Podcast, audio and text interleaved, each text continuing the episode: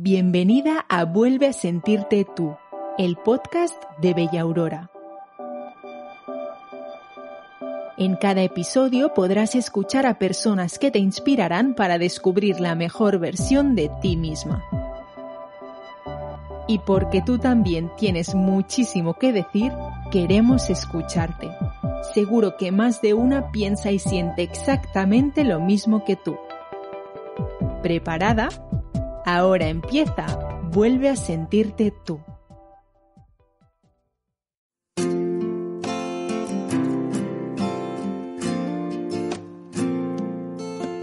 Hola, bienvenida al octavo capítulo de Vuelve a sentirte tú, el podcast de Bella Aurora con el que queremos que te sientas bien contigo misma.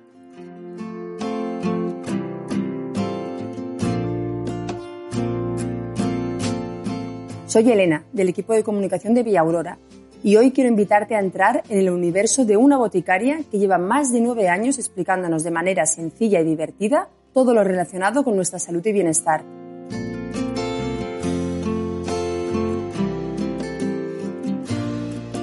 Recuerda que tú también puedes formar parte de Vuelve a sentirte tú enviando mensajes de voz llenos de positivismo al teléfono 608-355-917. Puedes mandar un mensaje a tu madre, a tu amiga o a tu pareja y lo haremos público en el próximo capítulo. Al final del episodio de hoy podrás escuchar algunos de los mensajes que los oyentes nos han enviado, así que quédate hasta el final para descubrirlos.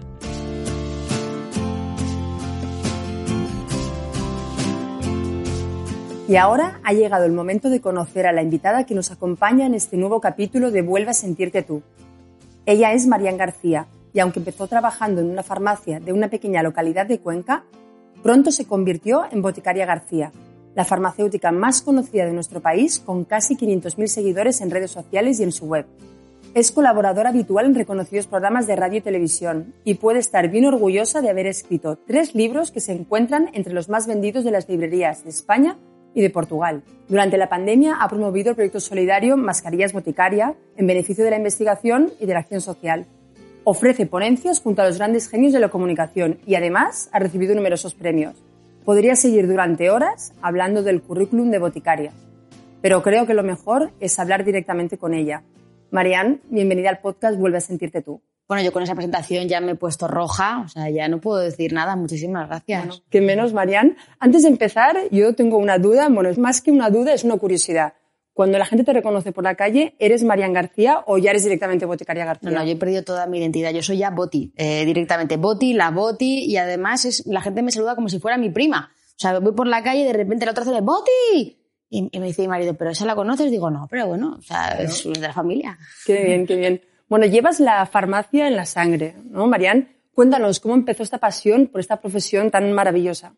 Bueno, yo soy farmacéutica por orden alfabético, podríamos decirlo, por orden y gracia del orden alfabético, porque mi padre se apellida García Perea y mi madre García Pérez. Entonces, en las prácticas, todos los farmacéuticos sabemos que en las, en las, prácticas pues te van sentando por orden alfabético y en el laboratorio ellos les tocaba siempre juntos, uno detrás de otro, ¿no? En clase sentaban como querían, pero el laboratorio es uno detrás de otro. Y claro, pues tanto va al cántaro a la fuente que al final se rompe. Mis padres se enamoraron, se casaron, dos farmacéuticos y luego ya nací yo. Y entonces, bueno, pues llegó un momento, cuando estuve a punto de ir a la carrera, ¿no? Y tal. A mí me gustaba mucho la comunicación, el periodismo, pero mi padre y mi madre me dijeron, hija, somos farmacéuticos en casa, si quieres comer caliente, pues eh, estudia farmacia y luego en tus ratos libres, ya si eso, pues tú ya escribes y haces tus cositas. Y entonces llegó un momento en el que yo escribía, hacía mis cositas y en mis ratos libres es cuando iba a la farmacia y ya me di cuenta que no podía ser y, y desde entonces, pues bueno, me dedico a la comunicación de manera profesional. Ha sido un camino bonito, pero es verdad que realmente hago lo mismo que hacía en el mostrador de la farmacia, que es dar consejo, solo que desde el otro lado de la pantalla. Claro, hace ya cuatro años que dejaste la farmacia y te dedicas únicamente a la divulgación. Has hecho proyectos a nivel nacional mmm, increíbles, pero eh, en algún momento echas de menos ponerte otra vez la bata blanca y ponerte detrás del mostrador. Bueno, el, contacto con las personas, eh, el, el, tú a tú y el poder resolver las cosas mirándote a los ojos, yo lo llevo dentro, me gusta mucho y claro que se echa de menos. Lo que pasa es que, a diferencia a lo mejor de medios como la televisión o la prensa o la radio en la que tú sueltas la información y no vuelves, las redes sociales lo que te permiten, concretamente Instagram, es tener el pulso diario de la gente y yo con mi comunidad, eh, las escritas, la escritancia que se llama, soy muy activa. Yo intento contestar no siempre puedo con todo, pero sí que tenemos mucha conversación. Y a mí me preguntan, oye, Boti, eh, ¿qué me recomiendas para esto? Oye, Boti, a mi hijo le pasa no sé cuántos. Entonces, esa pregunta del mostrador, ese consejo farmacéutico, claro, siempre de una forma general, porque las redes sociales al final pueden dar consejos muy generales, pero sí que lo hago en alimentación, en nutrición, de manera general, con ese contacto con la gente. Yo respondo a lo que la gente, es decir, mis publicaciones van en la línea de lo que yo veo que se demanda, ¿no? Entonces, pienso que, no he perdido el pulso con la gente porque tengo mucho trato, pero sí que el piel con piel, poder, poder tocarte, ¿no? Eh, y poder mirarte a, la cara, eso es, eso es imbatible. Claro, es diferente, claro. Te incluyeron en la revista Forbes entre las 100 personalidades más creativas. Claro, cuando piensas en una farmacéutica, no piensas en creatividad. Sin embargo, claro, en tu caso, ha sido precisamente la creatividad la que te ha llevado a cautivar a tantísimas personas. ¿Qué sentiste cuando te viste en una lista en esta revista? Bueno, lo mejor de todo fue que me, escribió una, una chica y me dijo, oye, yo sabía que te iba bien pero no tanto. Digo, no, no, que la lista esta no es la de los ricos, es la de los creativos, ¿eh? Digo, no, no, de la otra no. Y a mí me hizo muchísima ilusión eh, aparecer en esa lista. Fue una cosa absolutamente inesperada porque, como bien dices, no se espera que un farmacéutico, pues espera que esté allí los creativos de las agencias de, publicidad, los grandes empresarios, los de las startups, los que tienen esas ideas brillantes y que hayan considerado en, en una revista de esas características ideas creativas relacionadas con la salud, con la nutrición. Bueno, también eh, tienen validez. Para mí fue como, wow, qué guay, ¿no? Y sobre todo también un poco un, un, espaldarazo a, algo que yo empecé haciendo y que al principio sonaba muy raro. Por ejemplo, cuando hay medio por cantar, eh, lo del jamón de york y todas esas cosas, eh, a disfrazarme. Mi madre, por ejemplo, me decía, pero hija, ¿no puedes decir lo mismo pero sin ponerte una peluca? Y yo decía, mamá, es que si no me pongo la peluca no me miran, necesito que me ponga la peluca y luego ya el mensaje va después. Es lo importante, pero hay que disfrazarlo, ¿no? Entonces, esto que al principio dentro de un sector como es el sector eh, sanitario, no concretamente el de la farmacia, que también, pero en general el sector salud es serio, riguroso. Eso de que alguien se salga un poco de la, línea o que esté en programas de televisión con humoristas, ¿no? Se veía un poco raro que de repente eso se considerara como positivo. Bueno, pues dices, qué guay, ¿no? Que, que alguien valore esto. Sé que hay millones de gente que merece más estar en esa lista que yo, pero esta vez me ha tocado, lo voy a disfrutar. Claro que sí, claro que sí que es lo que toca. Claro, que tú empezaste con el blog en el 2013 y empezaste un poco para desmentir mitos y sobre todo ahora en la pandemia ayudaste mucho a los medios de comunicación a arrojar luz ante tanta información, bulos, desinformación. Igual deberíamos ser un poco más críticos con la información que recibimos, ¿no? Desde luego, es verdad que el, contexto que tenemos no ayuda. Hay una crisis en los medios de comunicación que es evidente y eso nos lleva a que desde los medios se incita mucho al, clickbait. Yo trabajo con los medios de comunicación también y es cierto que muchas veces las noticias, el titular, tiene que ser muy llamativo, tiene que ser esa peluca eh, que te decía antes, tienes que disfrazar las cosas un poquito. ¿Cuál es el problema? Que disfrazar la información para hacerla más atractiva podemos caer en el error, en la exageración, en el bulo, ¿no? en las fake news. ¿Qué podemos hacer? Bueno, pues yo creo que aquí los, farmacéuticos eh, concretamente tenemos muchísimo por hacer, porque los farmacéuticos, mis compañeros, están a pie de calle en el mostrador y son ellos los que al final pueden dar herramientas. ¿Qué son herramientas? Bueno, pues webs, fuentes fiables, que las hay, hay muchísimas webs fiables desde pediatría, ginecología, pasando por nutrición. Pero nos falta que el paciente esto lo sepa, ¿no? O que el ciudadano lo sepa. La gente va a buscar en, Yo a la gente le digo, no, tienes que buscar en Google. Es absurdo decir,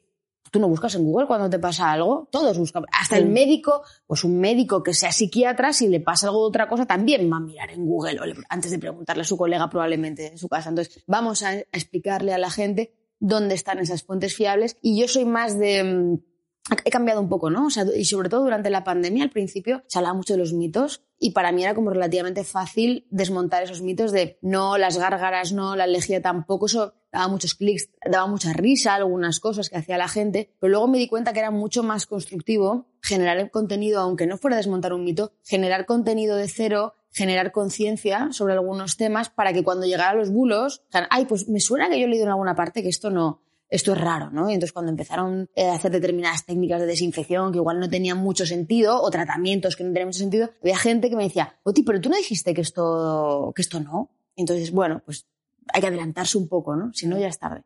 Hablando de mitos, estando en la Casa Bella Aurora, no te puedo dejar de preguntar por los mitos de la piel. Cuéntanos un par. Bueno, mitos de la piel hay muchísimos y es un, es un tema en el que yo cada vez estoy haciendo más divulgación porque noto que hay muchísimo interés.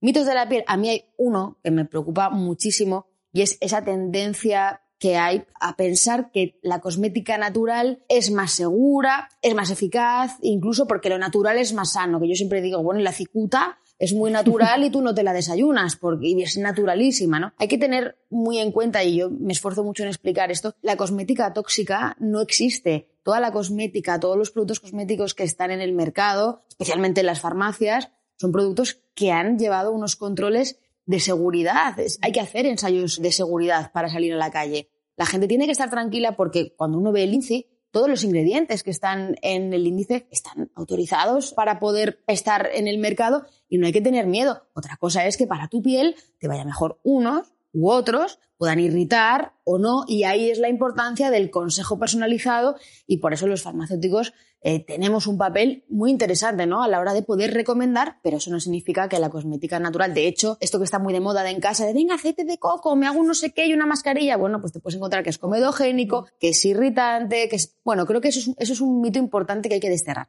Y luego bueno, yo los que me conocéis sabéis que voy un poco destroyer contra las tontunas. ¿no? Eh, tengo una sección en, Radio Nacional donde acabo siempre con la tontuna, ¿no? Desde 2016 acabamos con la tontuna.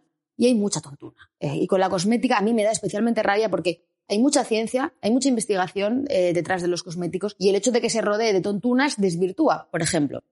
Ahora está muy de moda el skin fasting, el ayuno cosmético. Claro, como está de moda el ayuno intermitente, pues también el ayuno intermitente para la piel que significa que tú coges la piel, no la piel que respire. Vamos a dejar a la piel sin hidratar tres o cuatro días. Pero vamos a ver, ¿por, qué? Porque la, piel respira hidratada, mejor. Y además no la puedes dejar sin proteger, sin un fotoprotector, porque entonces la estás dejando vendida a la radiación. Pero bueno, este, esto de skin fasting mola.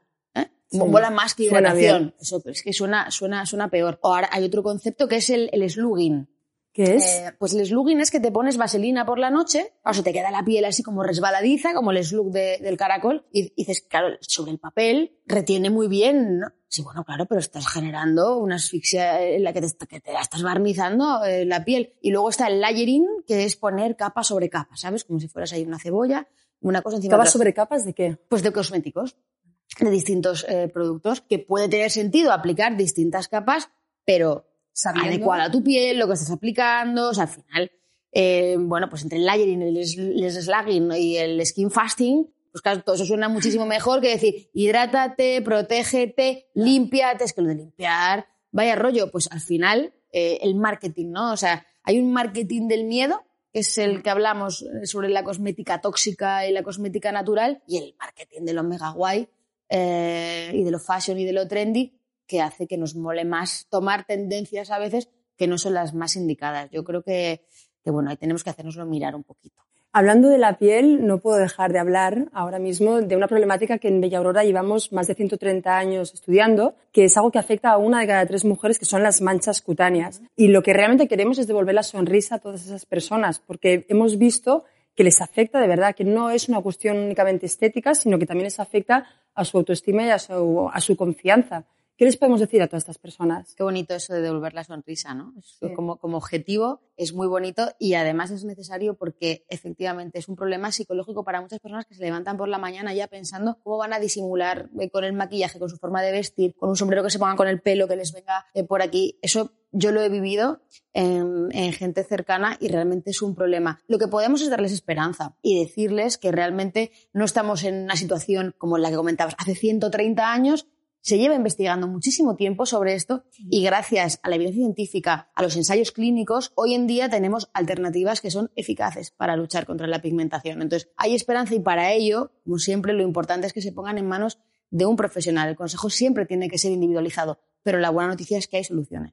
Claro, supongo que tú, tanto en la farmacia como ahora a través de redes sociales, debes escuchar a muchísima gente que está preocupada por las manchas y que lo que quieren es una solución. Por supuesto, en el mostrador es una consulta recurrente. Eh, yo lo viví, mis compañeros lo viven diariamente. Además, hay etapas en la vida eh, de la mujer concretamente en la que preocupa eh, más épocas del año. Y realmente en redes sociales es algo que, también se ve y mucha gente pregunta, oye, Boti, ¿me puedes recomendar un despigmentante? Me preguntan mucho madres para sus hijas. También yo el 90% de mi comunidad son, son mujeres y me preguntan, es que a mi hija le ha aparecido y a ella a lo mejor le da vergüenza, sobre todo a veces por determinadas zonas, Y bueno, pues en ese sentido, vosotros en Villaurora sois referentes, habéis investigado en este campo muchísimo, tenéis soluciones que realmente, bueno, son un referente también dentro del mercado. Y bueno, pues creo que es interesante que la gente, una vez más, se ponga en manos de su farmacéutico, escuche y que sepa que tiene alternativas al otro lado. Ahora bien, no hay magia y hay algo muy importante que es la fotoprotección. O sea, realmente protegerse del sol es fundamental,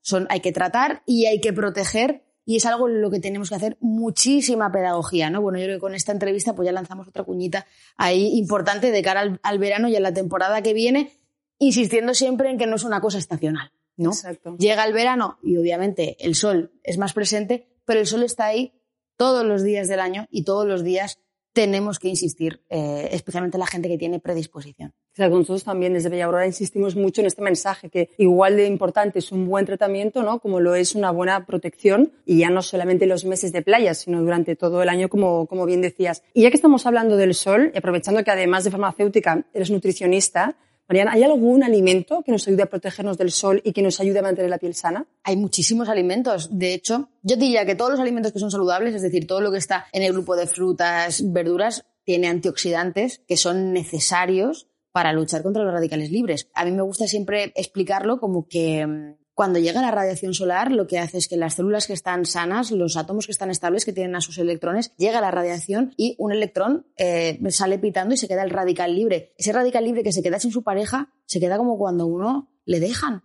Se queda así diciendo, yo me quiero volver a emparejar porque a mí me gusta vivir en pareja. ¿Y qué hace? Pues lo que hacen algunos, ir a romper otra pareja.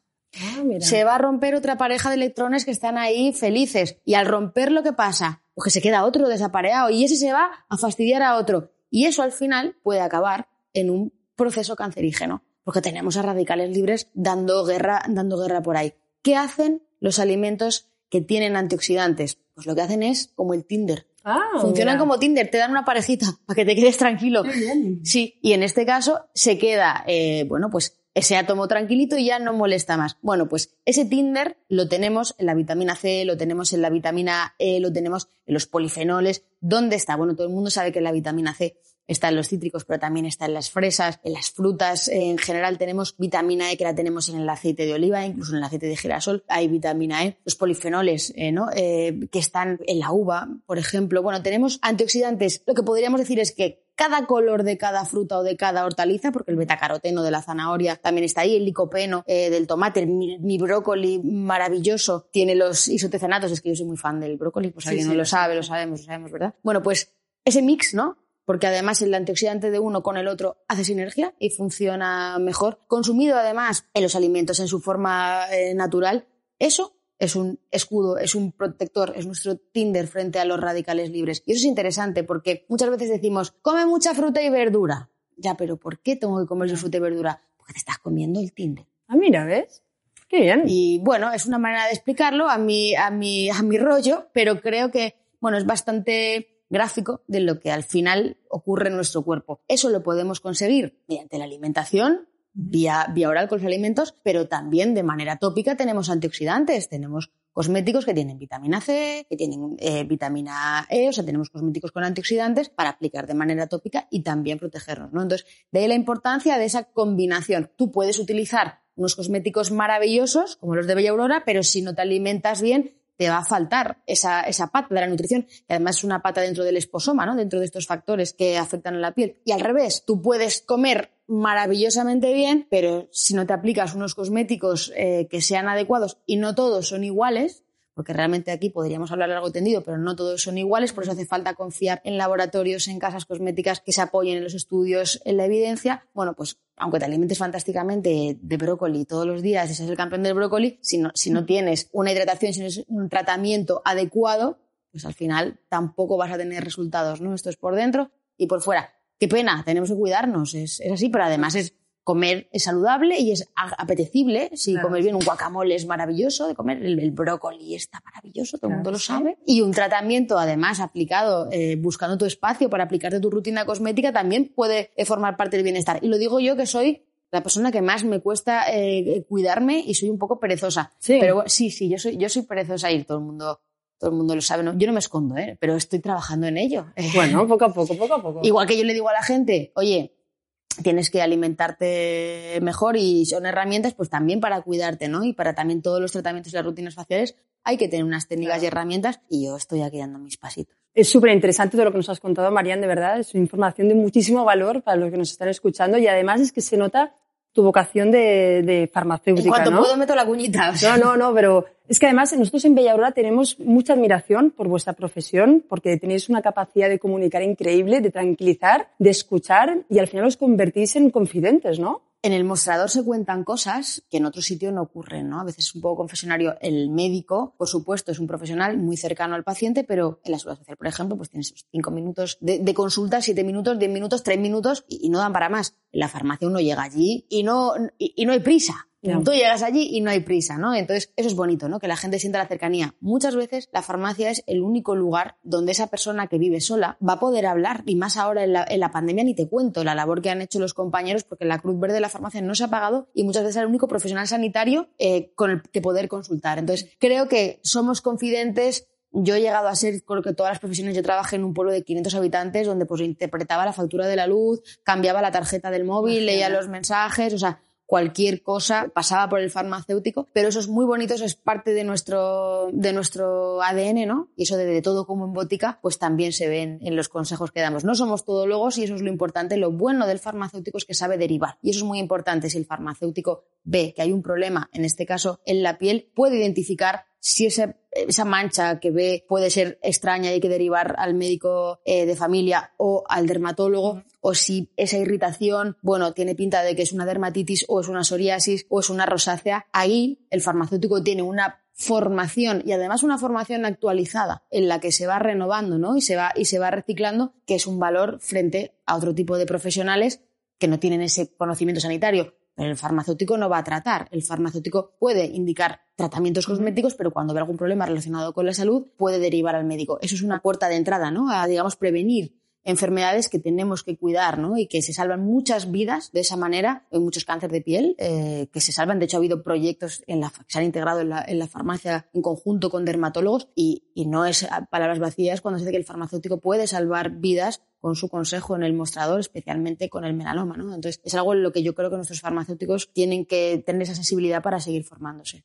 Y Mariana, ahora cuando estábamos hablando de esta relación entre el paciente y el farmacéutico, me ha venido a la mente tu libro El paciente impaciente, que está ya por la quinta edición. Mi primogénito. Exacto, exacto, que va precisamente de, de esta relación. Como estamos acabando esta charla eh, y hablando de libros, no sé si tienes algo que nos puedas contar, algún proyecto entre manos, algo que quieras compartir con nosotros. Yo siempre tengo cosas entre manos, soy, soy así y es un poco inquieta, pero es verdad que ahora mismo tengo un libro entre manos que además está relacionado con, con el mundo de la cosmética, radiografía de un cosmético, se uh -huh. llama, y precisamente es un libro que he escrito a dos manos con una compañera muy conocida, con Gemma Herrerías.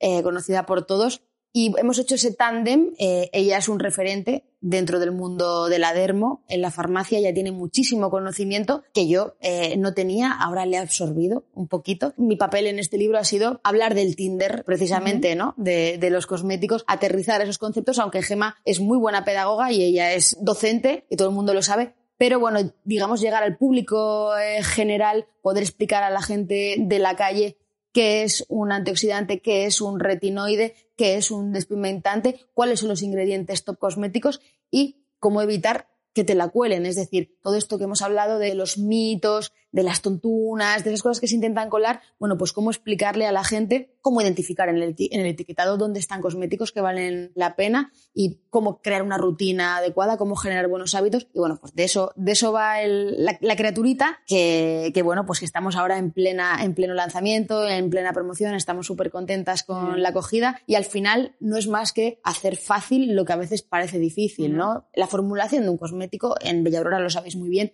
es compleja, para que un cosmético sea eficaz, sea seguro. Esto no es mezclar esto con esto y hago una pócima, como, como hacemos a veces en, en casa, esas mascarillas caseras. No, esto es mucho más complejo. Los ingredientes son complejos, pero hay maneras de bueno, enseñar a poner la lupa, separar el grano de la paja y, y, que el ciudadano, bueno, pues tenga algunas pautas básicas. Así que, bueno, es lo, es lo que hemos intentado hacer y estamos muy contentas y esperamos también que sea útil para la sociedad pero también para nuestros compañeros eh, farmacéuticos, que es al final, bueno, nosotros somos muy corporativas, todo el mundo eh, lo sabe y es un libro muy, muy, muy farma, con un ADN muy farmacéutico. Y bueno, pues a ver, a ver qué tal la criaturita. Bueno, será un éxito, seguro.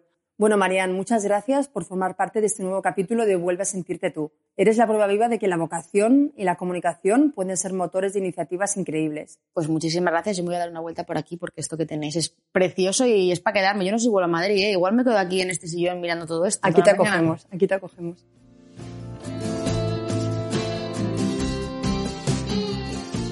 Y a ti, que estás escuchando este podcast, muchas gracias por acompañarnos en un nuevo capítulo de Vuelve a sentirte tú. Ha sido un placer compartir este momento contigo y seguro que muy pronto volveremos a encontrarnos.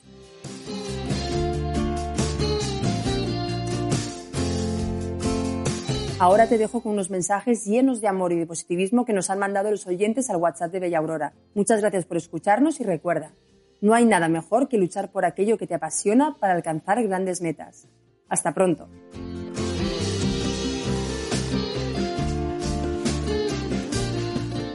Hola, soy Jennifer y tengo 36 años y vivo aquí en Bárbara del Vallés. Y nada, quería enviarle un audio a mi hermana para saludarla porque vive en Almería y va a tener una segunda hija ya dentro de muy poquito. Y nada, quería mandarle un saludo y un besazo muy grande, que la quiero un montón.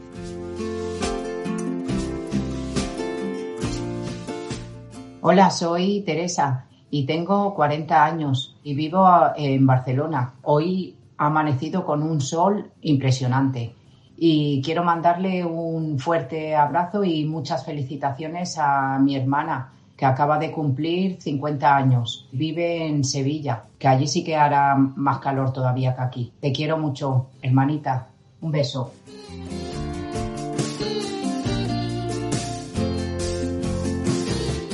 Hola, mi nombre es Carla, tengo 34 años y me gustaría aprovechar este momento para mandarle un mensaje de felicitaciones a una muy buena amiga, Sonia, por su éxito, por todo lo que ha conseguido hasta el día de hoy y seguro que puede conseguir muchísimas cosas más, todo lo que se proponga. Muchísimas felicidades, Sonia, un fuerte abrazo de tu amiga.